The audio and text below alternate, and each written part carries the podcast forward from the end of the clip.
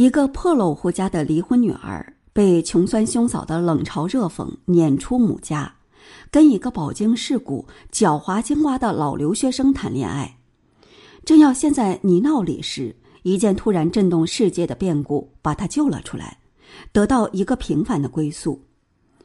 一整篇故事可以用这一两行包括，因为是传奇。正如作者所说，没有悲剧的严肃、崇高和宿命性。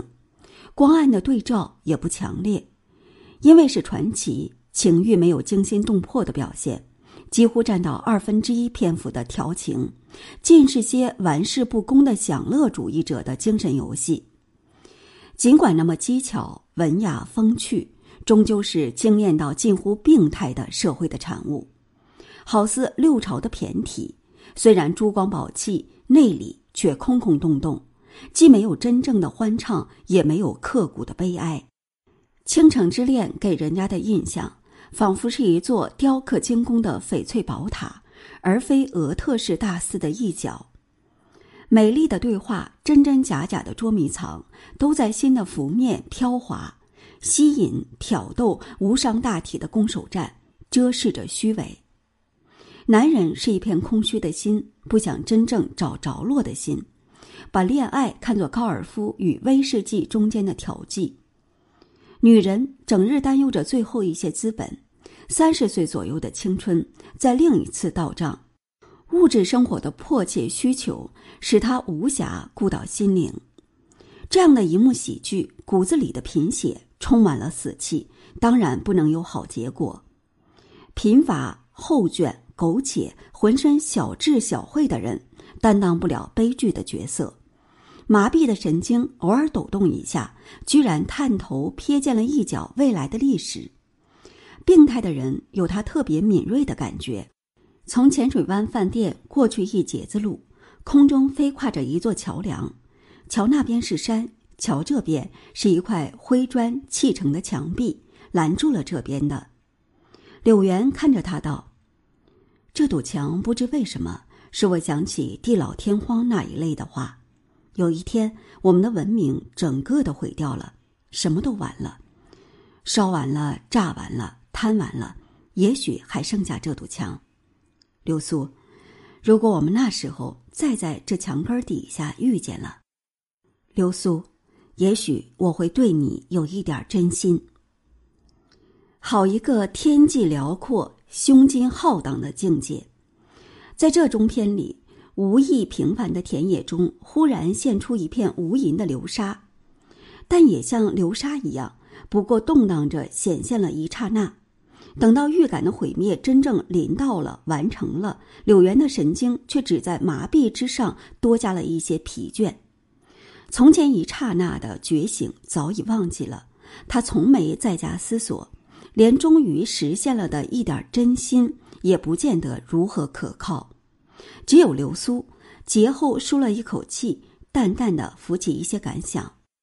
流苏拥背坐着，听着那悲凉的风，他确实知道浅水湾附近灰砖砌的一面墙一定还毅然站在那里。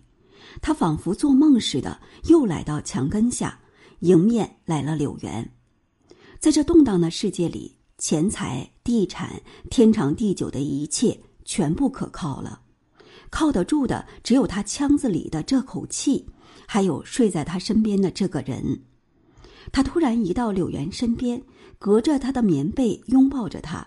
他从被窝里伸出手来，握住他的手。他们把彼此看得透明透亮，仅仅是一刹那彻底的谅解。然而这一刹那够他们在一起。和谐的活个十年八年，两人的心理变化就只这一些。方舟上的一对可怜虫，只有天长地久的一切全部可靠了，这样淡漠的惆怅。倾城大祸给予他们的痛苦实在太少，作者不曾尽量利用对比，不过替他们收拾了残局。共患难的果实，仅仅是一刹那的彻底的谅解。仅仅是活个十年八年的念头，笼统的感慨，不彻底的反省，病态文明培植了他们的轻佻，残酷的毁灭使他们感到虚无幻灭，同样没有深刻的反应。而且，范柳原真是一个这么枯涸的人吗？关于他，作者为何从头至尾只写侧面？在小说中，他不是应该和流苏占着同等地位，是第二主题吗？他上英国的用意始终暧昧不明。流苏隔背扑抱他的时候，当他说那时候太忙着谈恋爱了，哪里还有功夫恋爱的时候，他竟没进一步吐露真正切实的心腹，把彼此看得透明透亮，未免太速写式的轻轻带过了。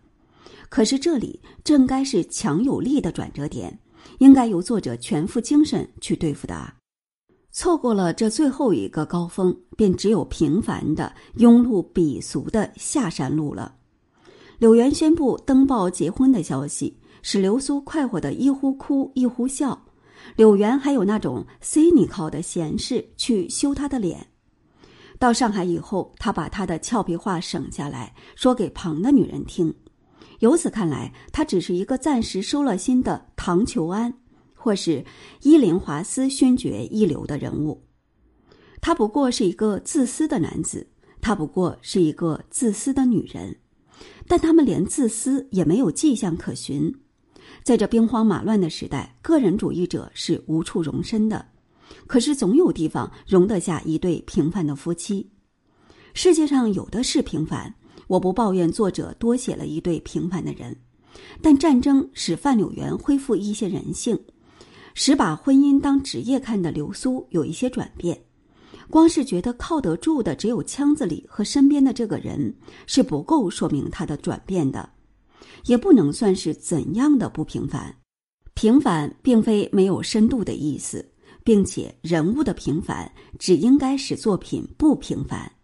显然，作者把他的人物过于匆促的送走了，勾勒的不够深刻，是因为对人物思索的不够深刻，生活的不够深刻，并且作品的重心过于偏向顽皮而风雅的调情。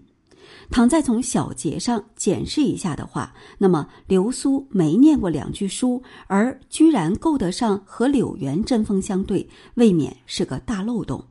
离婚以前的生活经验毫无追溯，使他离家以前和以后的思想引动显得不可理解。这些都减少了人物的现实性。总之，《倾城之恋》的华彩胜过了骨干。两个主角的缺陷，也就是作品本身的缺陷，